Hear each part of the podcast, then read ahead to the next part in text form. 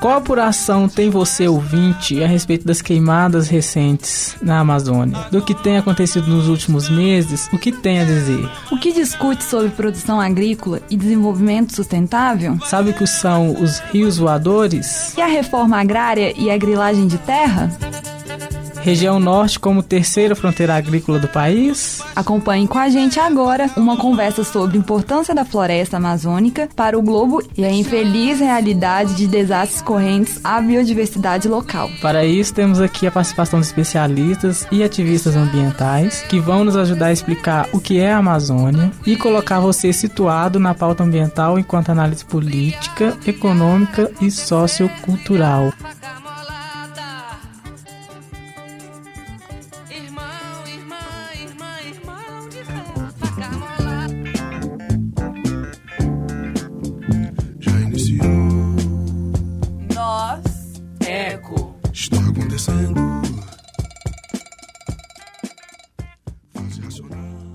Floresta amazônica atingiu em agosto de 2019 o maior número de queimadas desde julho de 2018. Isso de acordo com os dados do Instituto Nacional de Pesquisas Espaciais, o INPE. O fogo, que é um dos estágios fins do desmatamento após o corte raso da floresta tomou dimensão capaz de alterações climáticas nos estados que compreendem a reserva da Amazônia Legal e nas demais regiões do Brasil. É, a fumaça escureceu o país, né, mobilizando Chegou, líderes. Muito. Chegou a São. Paulo, causou um certo desconforto a todos, né? E que também a gente teve depois de agosto um, uma frequência maior de queimadas também Sim, nos outros estados. Muito. Também devido à seca, mas isso a gente vai discutir um pouco mais à frente.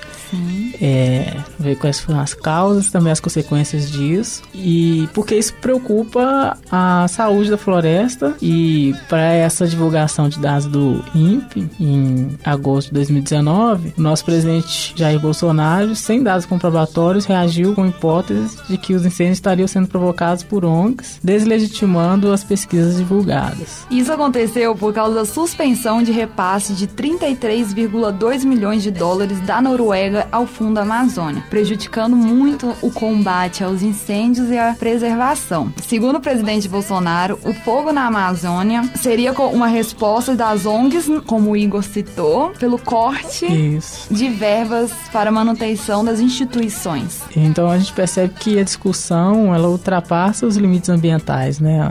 Posicionar-se a favor da natureza limpa, ela é de competência também política. Política, exatamente. E investigar investigativa, né? Porque é, essas ONGs estavam mesmo fazendo isso, né? Os ativistas ambientais se comprometem com a visibilidade das suas causas, com tamanhas atitudes. O presidente né? fazer uma acusação dessa, ele precisa de provas, ele precisa comprovar isso, porque o papel das ONGs a gente sabe que é muito importante para continuar a preservação da Amazônia. Então, fazer essa acusação sem apresentar nenhuma prova sequer é perigoso. É perigoso, mundialmente. Mundialmente. Nós tivemos respostas disso, né?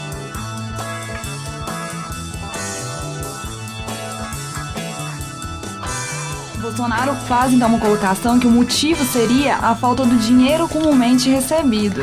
Por essas instituições, né? Que é o dinheiro veiculado pelo Fundo Amazônia, Sim. né? Que é um banco internacional. Internacional de doações para manutenção da floresta. E o financiamento de estudos e projetos é o objetivo maior. Ele é mantido basicamente das doações da Noruega e Alemanha. Os dois países respondem por mais de 90% dos recursos doados, o que ajuda muito no ramo das pesquisas que hoje em dia a gente está enfrentando uma uma falta de atenção, né? A, a pesquisa, o setor da ciência. A ciência vem sendo enfraquecida, né? Bem nesse momento. Hum. E essa ajuda acontece também como geração de emprego e renda na floresta, beneficiando aqueles que moram ali, né? Uhum, População local, comunidade, desenvolvimento deles também. O que aconteceu então nos últimos meses foi uma medida, intenção do governo brasileiro de usar parte dos recursos desse fundo para indenizar proprietários rurais em unidades de conservação. É, e isso aconteceu em maio né, de 2019. A Noruega e a Alemanha, ao tomar conhecimento disso, discordaram da proposta, né, proposta proposta apresentada pelo ministro do Meio Ambiente, Ricardo Salles, com a tentativa de um acordo mantido em sigilo, inclusive. As tentativas de remodelagem do Fundo Amazônia pelo Ministério do Meio Ambiente seguiram com a retirada do COFA, Comitê Orientador do Fundo Amazônia, e extinção de órgãos colegiados da administração do Comitê Técnico do Fundo Amazônia, CTFA. Isso fez com que a Noruega, então, retirasse sua contribuição por não haver mais o respeito com os acordos firmados anteriormente. É, o peso disso foi também pelo constante desmatamento no Brasil. A Noruega, a Alemanha, elas já vinham tendo já um alerta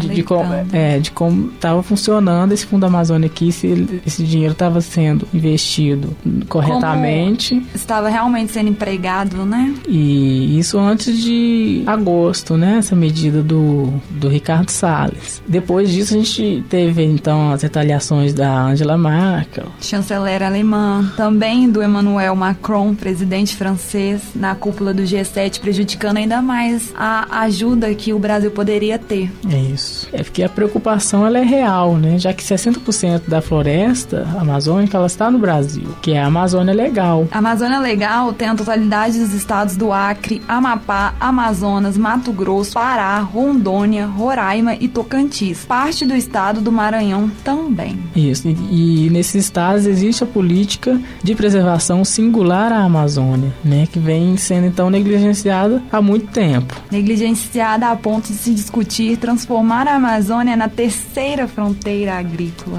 É, porque atualmente é a região centro-oeste a maior responsável pela produção agrícola e agropecuária do Brasil, né? Com há um grande plantio, né? Produção de soja. Isso. E também com a prática de exportação desses alimentos, né? Commodities. E a gente tem então que os estados de Goiás, Mato Grosso e Mato Grosso do Sul são lugares e espaços do país que estão disponíveis para as atividades de plantio e cultivo, principalmente dos grãos é, o gado, a carne bovina, carne frango, milho. Mas o Centro-Oeste já é a segunda fronteira agrícola infelizmente. Isso. Perdendo, degradando muito né, o meio ambiente. É. Já que a primeira compreendeu na exploração da Mata Atlântica no período da colonização, que fica nas áreas litorâneas do país. À medida que o Brasil foi se desenvolvendo, o interior do país foi sendo conhecido e, consequentemente, mais explorado. Estamos agora com o Centro-Oeste como atual fronteira agrícola e caminhamos para uma possível experimentação de tornar a região norte, com o bioma da Amazônia, a terceira fronteira agrícola. E a crise crise entra aí, nesse ponto. Que a partir dessa pressão de a gente avançar né,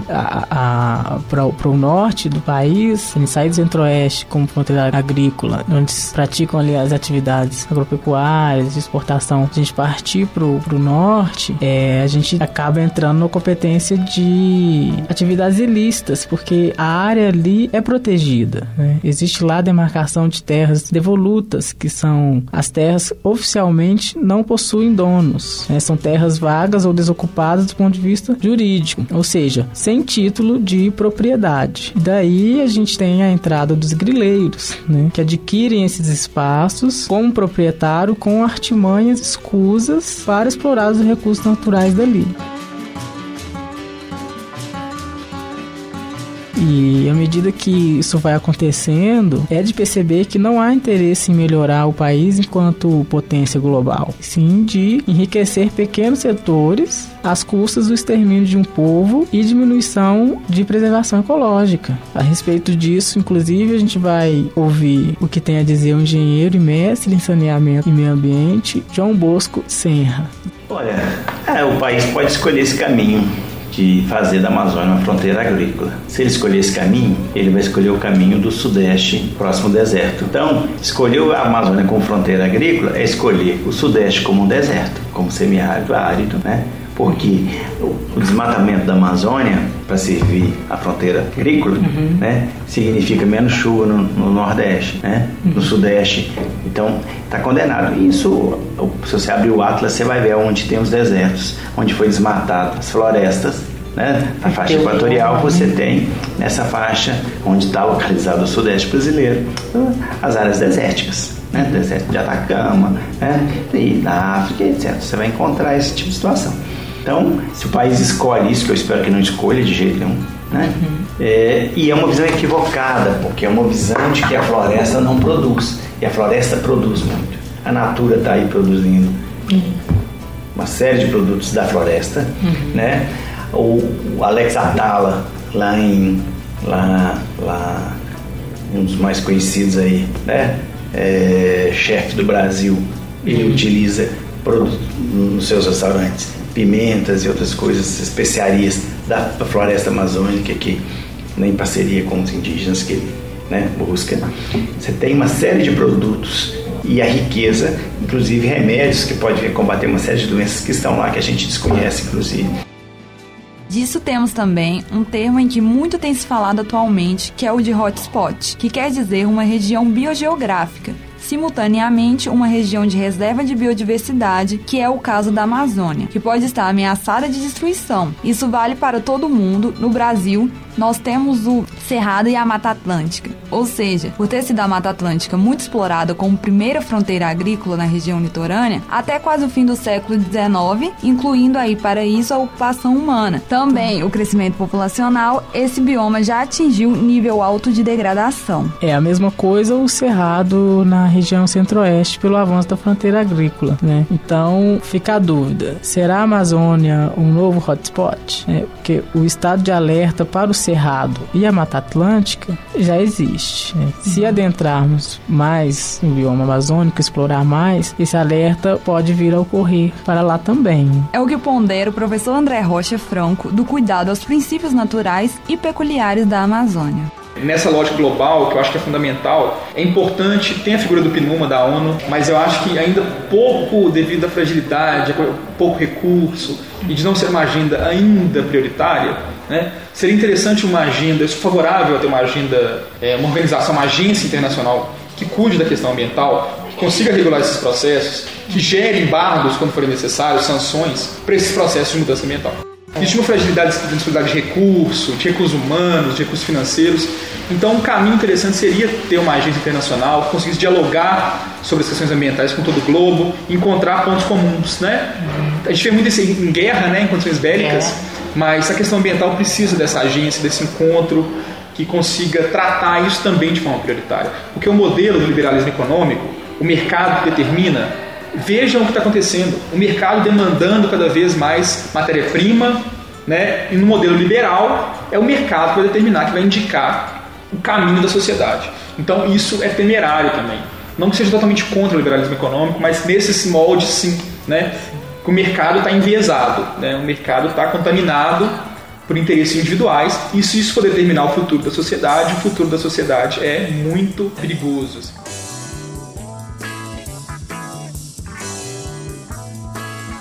Estamos falando, portanto, de um bioma sensível. A preservação é muito importante para o funcionamento da vida humana ali. Existe força física, de alimento, de matéria, de gente e cultura que movimenta o país em termo econômico. Fato, como disse João Bosco.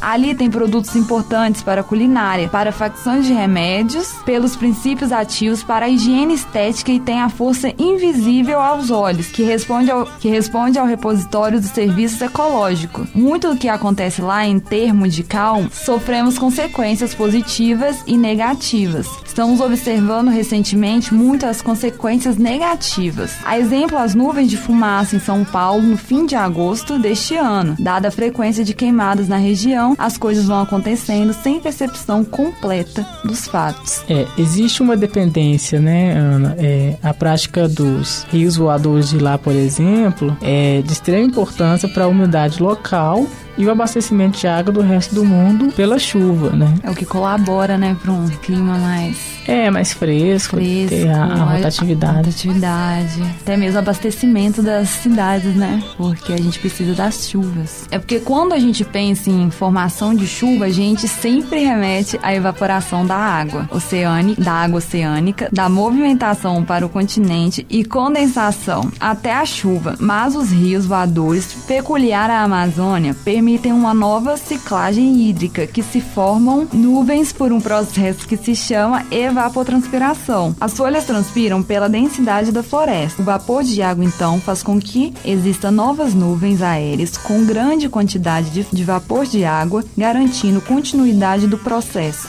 É, então não existe uma interrupção no processo de chuva nas regiões daqui centro-oeste, sul do país por causa da Amazônia. Né? A Amazônia ela fornece água para o país praticamente inteiro por esse processo de circulação atmosférica. Por essa riqueza que existe lá, temos então a justificativa do interesse dos madeireiros, ruralistas e mineradores, empresas privadas e o próprio governo em dominar a área para o, enriquecimento se firmando no famigerado agronegócio via desenvolvimento sustentável. Será mesmo sustentável? Será mesmo? Porque essas pressões, elas vêm em, grande parte também da bancada jornalista no Congresso, né? Tem, tem aí vem o uso de agrotóxico, tem o embate com as demarcações de terras indígenas, tudo a partir dessa vontade e desse interesse em promover o desenvolvimento sustentável, que é muito engraçado, né, Ana? A gente falar de desenvolvimento sustentável, porque a palavra desenvolvimento, ela já pressupõe uma atividade sustentável. E a representatividade que a gente tem não se diz respeito ao meio ambiente, porque as pessoas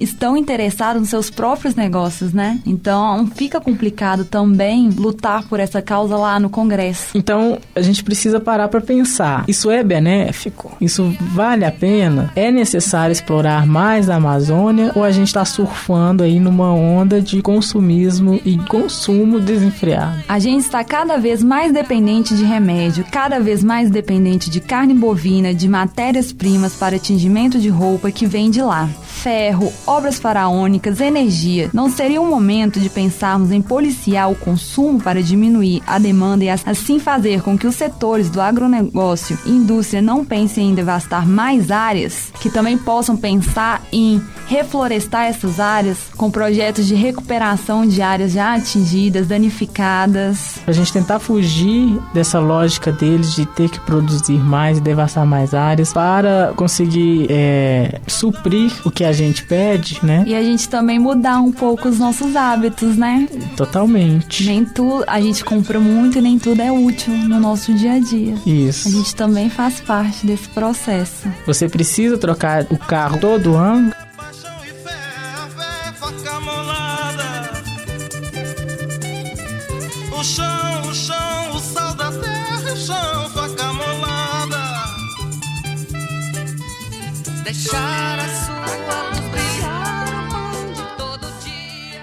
Marco importante a se ressaltar é, mesmo havendo muita demanda, essas soluções arranjadas pelos setores interessados em invadirem a Amazônia não são aceitáveis. Daí muitos podem imaginar, se então o Centro-Oeste, né, que é a atual fronteira agrícola do país, já está em hotspot, ou seja, já está em estado de alerta de degradação, onde achar terras cultiváveis, terras saudáveis para o continuismo da produção? Na Amazônia, né, fresca, nova. E para isso a gente tem é, a iniciativa da tecnologia que está aí para garantir uma produção em menos espaço, sabe? Não precisa dessa intervenção. Tecnologia pode ser uma aliada, né? É, porque a gente tem a tecnologia o bastante para usar o espaço ativo para produzir ali é, com técnicas de melhoramento do solo, sem a necessidade de desmatamento. A procura desse agronegócio a novas terras é consequência de um problema também gerado por eles mesmos, que insistem em uma técnica já ultrapassada de produção, Isso. que é a monocultura. Alguns ambientalistas colocam que cultivar a monocultura é permanecer num sistema ainda colonial. Isso é muito sério, gente. E a gente vê que as áreas que tem, né, diversas, diversos tipos de cultivo, elas são ainda mais produtivas, Mais né? E a gente continua na monocultura. E essa monocultura voltada para exportação. Isso. E não para o próprio consumo do país.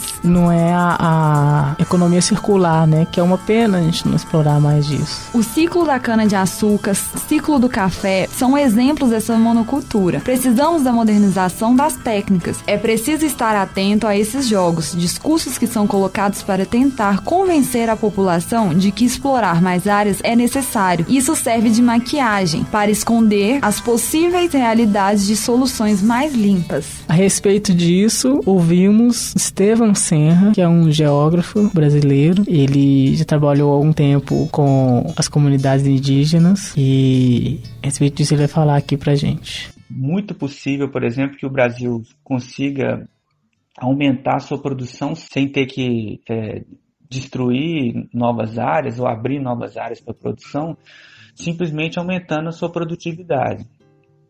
E então assim, é, o que o, o que acontece na verdade é que essa essa falsa oposição, ela na verdade ela é manipulada porque o interesse que está por trás dessa coisa é muito, é muito menos o interesse de produzir né, e gerar riqueza para a sociedade, muito mais o interesse de gerar um, um rendimento de curto prazo para pequenos indivíduos nesse processo que é muito mais um processo de grilagem e de é, roubo de terras públicas mesmo do que produção. Então, é, normalmente, quem utiliza esse discurso que opõe a questão ambiental à produção são pessoas que na verdade não estão interessadas, interessadas na verdade em ganhar dinheiro especulando terra. Então, é, essa é uma outra distinção importante também, porque qualquer pessoa minimamente inteligente e séria, né, que esteja num debate sério sobre essa questão da produção agrícola, vai concordar de que é fundamental esse serviço ecossistêmico para a própria produção agrícola. Além do mais, precisamos de uma política econômica que agregue mais valor ao produto para exportação. Dessa forma, não precisaremos produzir mais para ganhar mais. Uma grande produção para uma grande geração de capital, cobrando mais caro do que produzimos hoje. Não haverá a pressa em ter que produzir para lucrar. A arrecadação nacional. É repensar esse modelo econômico de commodities, né? O desmatamento zero, ele é necessário e possível. Né? Agora a gente vai ouvir João Bosco Senra alertando para isso. E o país hoje produz grãos que exporta, né? Para serem embalados lá fora e voltar muitas vezes para ser consumido por nós, Isso. né? Porque você não agregou É. valor aqui no país. Então tem muitos produtos, né? Que é produzido no Brasil, que vai para fora para ser embalado para voltar para a gente para consumir num preço muito mais alto. Então Isso. você agregar valor a isso, né? Sem dúvida que é um, né? um, uma questão é, fundamental. É, além de você ter é, técnicas né, e compreender que uma área de preservação permanente numa propriedade ela cumpre um papel fundamental até para a sobrevivência daquela produção. Então, quando você desmata tudo, que você queima, isso você começa a perder biodiversidade que elimina, que tem um papel fundamental para eliminar as pragas, para eliminar né, a, a demanda e a necessidade defensiva agrícola de agrotóxicos. Então, alcançar a meta de desmatamento zero é totalmente necessária.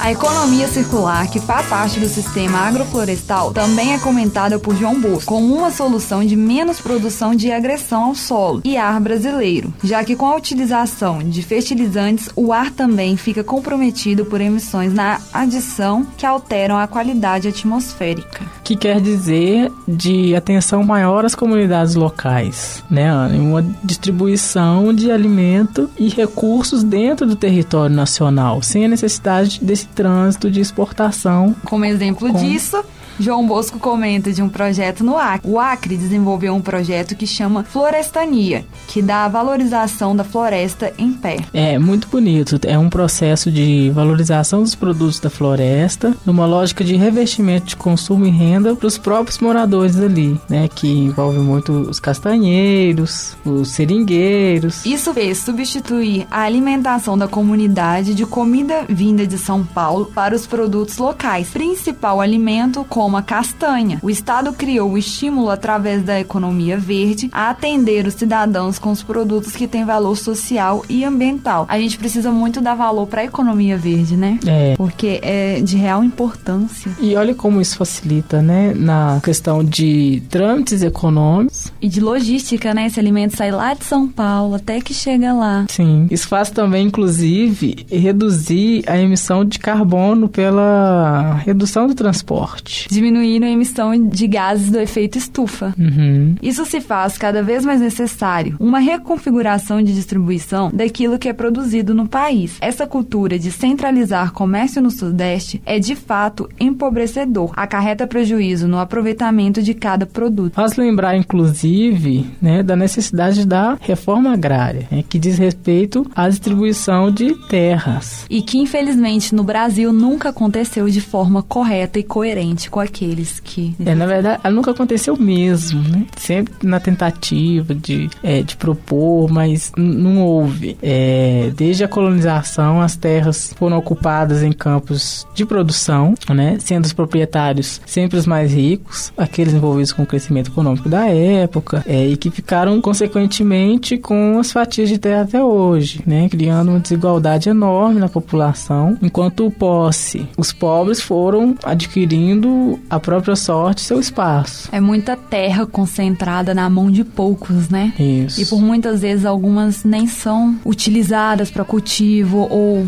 para nenhum algum, ou para nenhum outro tipo de atividade. Exato. Existem movimentos que chamam o poder público para a facção da reforma agrária, como o MST, mas é uma luta quase que inglória. Isso. Porque é um conflito horrível, né? A Constituição de 88, ela garante pra gente a desapropriação do latifúndio improdutivo, né, para finalidade pública e interesse social, assim como a desapropriação da terra como a finalidade de reforma agrária ou para criação de reservas ecológicas, ok.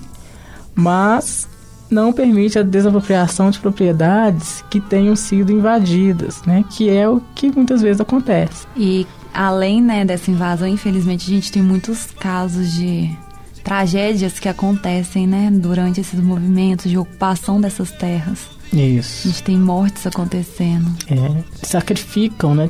As pessoas que sacrificam a vida para Pela causa. pela causa. Para um desses casos possíveis de transferência de terras, existe a indenização aos ex-proprietários. É o que faz lembrar daquela medida do ministro do Meio Ambiente, Ricardo Salles, em utilizar do Fundo Amazônia para transações desse tipo. Mas é raro acontecer e não pode acontecer de forma singular e isolada. É necessário um planejamento sistemático, sério, conjunto. A respeito disso, a gente tem aqui a fala da Maria Dalce Ricas, que é superintendente da Associação Mineira de Defesa do Meio Ambiente, que é a ANDA, e que é uma guerreira, assim, também uma querida, a, a Dalce. E seu posicionamento ambiental com as brigadas em queimadas é, é sério e muito bonito, assim. Sua atuação é ecopolítica, com recuperação de matas, com a luta contra a autorização de caça de animais silvestres. É, vamos ouvir o que ela tem a dizer. Nós não temos, na verdade, uma política de proteção da Amazônia. Quando eu falo política de proteção, uma política de Estado, de Estado, que envolva realmente assim, a União e todos os estados que estão na Amazônia legal. Nós temos até o momento uma política de degradação da Amazônia, sabe? Não de, não de proteção. Uma política de proteção da Amazônia, que é uma política de Estado, ela pressupõe medidas econômicas, sociais e ambientais. Econômicas é imediatamente paralisar qualquer incentivo à ocupação da floresta. E nós sabemos que há incentivo, há incentivo à agropecuária e também no sentido de fazer o que os cientistas estão alertando há tempos, que a floresta em pé ela é mais valiosa do que ela derrubada. Ou seja, o que nós podemos tirar de riqueza da floresta de forma sustentável, isso, isso tem que ser uma política econômica, naturalmente, ligada à, à, política ambiental. Políticas sociais, né? eu diria até de políticas de, de, de direitos humanos, que é dizer ao país e ao mundo que o Brasil respeita as nações indígenas, né? já estava muito antes na Amazônia, da gente chegar, até que, que as terras da Amazônia teriam de ter proprietários, esses proprietários legítimos seriam os índios, os animais que nelas vivem as florestas.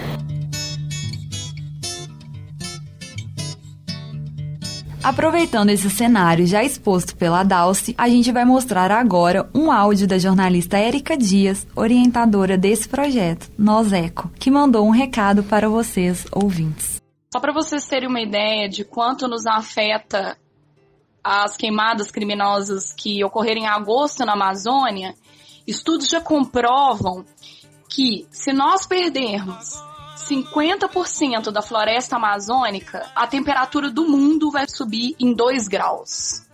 Então, assim, é muito importante preservarmos, fazermos mais fiscalização nessa área, começar já um processo mais duro de conservação da Amazônia.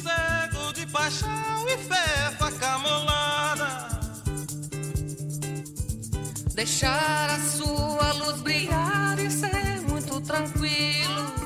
A gente vê também que a importância da preservação da Amazônia não é só para o bom funcionamento de todo o planeta, né? Ali a gente também tem as riquezas ecológicas, a gente tem áreas para o turismo maravilhosas, a gente tem conhecimento de tribos que ali habitam. Cidades interioranas, né, que é, tem como base, assim, seringueiros, castanheiros e que tem importância fundamental para produção daquilo, para para alimento, para o funcionamento, para cultura, cultura também, pra né? cultura. A gente não pode restringir apenas a Amazônia para todo mundo, para todo o planeta, para o país e, e esquecer, principalmente daquelas localidades ali, uhum. das pessoas que estão ali. Elas precisam respirar, elas precisam é, estar conectadas e vivendo bem ali e se sentindo confortáveis, porque elas acabam tendo que resistir muito, né? Resistir, resistir demais, resistir elas são incomodadas. A pressão que elas devem sofrer ali também, porque é um ato estar ali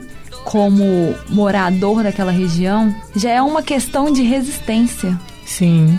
Resistir a tudo isso. É, continuar, né? Permanecer, não querer sair. Não... E muitos que lutam também pela causa da, da preservação de pontos locais, de espécies marinhas espécies marinhas, espécies terrestres. Espécies marinhas, espécies terrestres aves, né? Lá eles cultivam muito isso. A gente tem, por exemplo, é, espécies de festivais de peixes ornamentais, sabe, Ana? Que a gente descobre, né? Quando a gente começa Conhece a pesquisar. um pouco mais, né? É. Alguns que ocorrem todo ano, né? Ou todo fim de ano, janeiro, como comemoração, eles têm essa esse orgulho. Sim, e a finalidade também de outras regiões do país irem para conhecer mais. Uhum. Não conhecer só aquilo que é exposto pelas mídias, pelos poderes de comunicação. Por exemplo, pesca esportiva, tem tanta coisa né, que valorizam o lugar.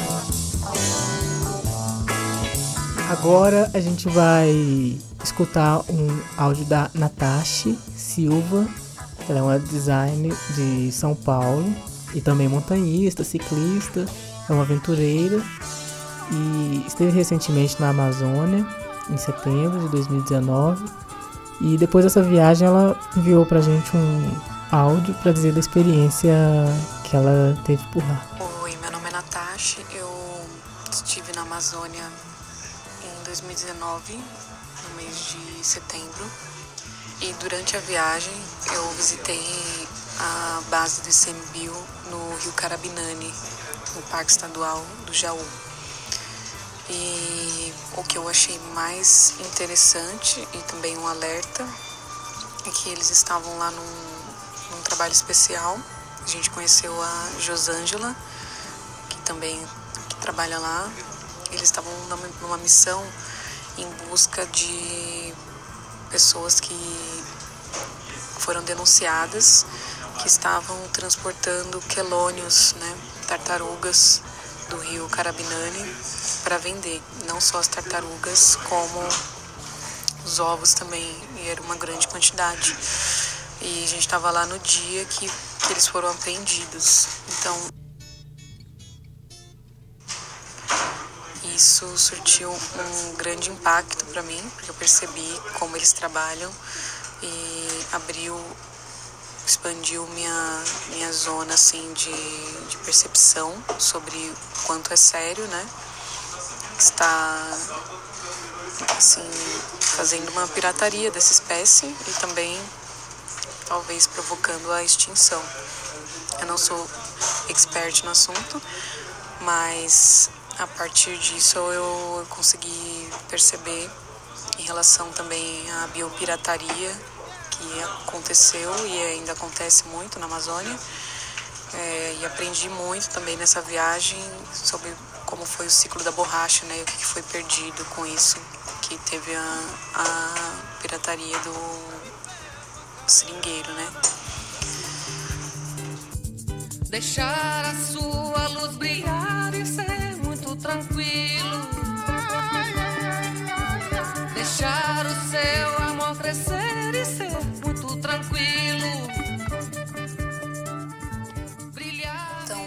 Presenciado é, esse trabalho na base do ICMBio e, e depois ter tomado conhecimento também de outro trabalho deles, que é, que é em prol da conservação desses quelônios, que eles fazem um trabalho voluntário junto à comunidade de recolher ovos que pode estar em perigo e eles eles cuidam desses ovos lá na base e aí depois quando eles nascem é feita uma soltura, um grande evento assim, onde os moradores também podem participar e é feita a soltura desses quelônios no rio, no rio Jaú ou outro rio próximo.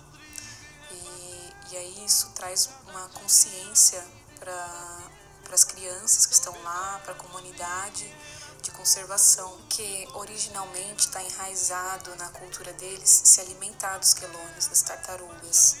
E eu não sabia disso, né? Fiquei sabendo nessa viagem e achei muito importante aproximar a comunidade da unidade de conservação dessa forma e trazer é, consciência, principalmente para as crianças que são o futuro, para eles saberem que é, tem que ser feito um manejo para não haver a extinção dessa espécie.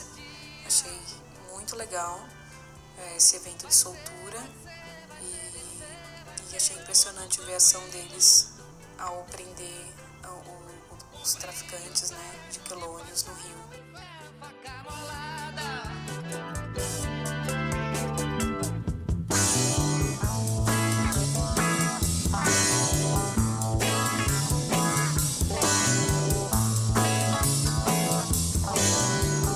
A fala da Natasha é muito importante pra gente aqui para esse episódio, para vocês também se conectarem a essa causa. Ela fala um pouco a respeito de como é prejudicial a extração de alguns produtos na região é, pela monocultura, como foi o, o ciclo da cana-de-açúcar, o ciclo do café. Ela coloca gente a, a questão da borracha e ela faz um apelo também às pesquisas, né, ao incentivo às pesquisas para entender melhor como funciona aquela região, como funciona aquele povo, como funciona os recursos naturais dali e as espécies. Eu senti falta de encontrar mais pesquisadores por lá é, por exemplo, nós visitamos os petróglifos no Rio Negro e tem só um estudo sobre, sobre eles. Então eu acho que é importante que haja mais, mais pesquisa, mais divulgação, que os guias é, expliquem sobre as coisas que a gente visita lá.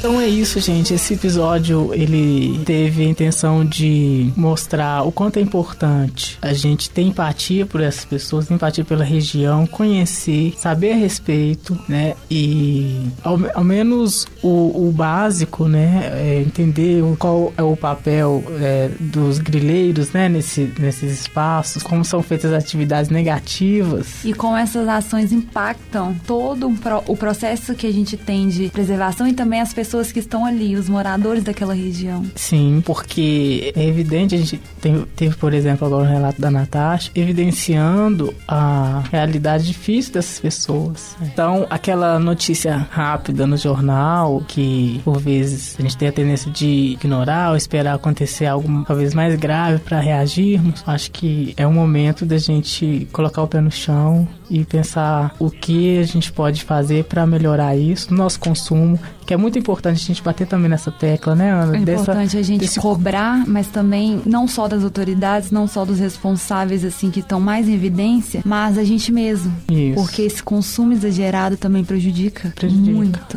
Eu acho, essa, eu acho essa discussão muito interessante, de que essa necessidade de, de trocar de roupa, né, de comprar o carro novo, de trocar o smartphone, isso, isso precisa de vir de algum lugar, de matérias-primas que vem de lá. Então, quando a gente se propõe a descobrir de onde, como é feita essa camisa que a gente está vestindo, Sim. o nosso celular, a gente descobre coisas que, infelizmente, agridem muito o meio ambiente. Comprando, a gente está financiando essa degradação, essa agressão. Sim, e essas mortes. E essas mortes que acontecem. Tanto animal quanto humana. Pela luta de terras. E a cultura da Amazônia é muito bonita, né, Ana? É muito pra cima é, cheia de referências, animada, colorida. A gente tem o Pará, Belém, Amazonas. Gira saia, gira saia, vem. É, a gente pode finalizar aqui com uma frase, Ana, que eu, eu li em algum lugar, que eu não me lembro quem é. Eu só me lembro que foi no prefácio de um livro do desastre de Chernobyl. É, diz uma coisa mais ou menos assim: é, a gente tem que aprender que nós somos ar e não terra, sabe? Assim, né? A gente passa, a gente é ar, a gente passa, né? Nós somos fluidos, assim, a vida. Não somos terra, nós não precisamos fincar uma a coisa. A gente tá em constante transição, né? Isso. Então foi esse o nosso episódio número 3. Esperamos que vocês gostem. Troquem opiniões com a gente pelo Instagram noseco.com. Deem sugestão para a gente. Exato, a gente está aqui para dividir, para compartilhar e sermos mais eco. Até o próximo. Nós, eco. eco. Essa produção é do Lab SG, onde você vem aprender aqui na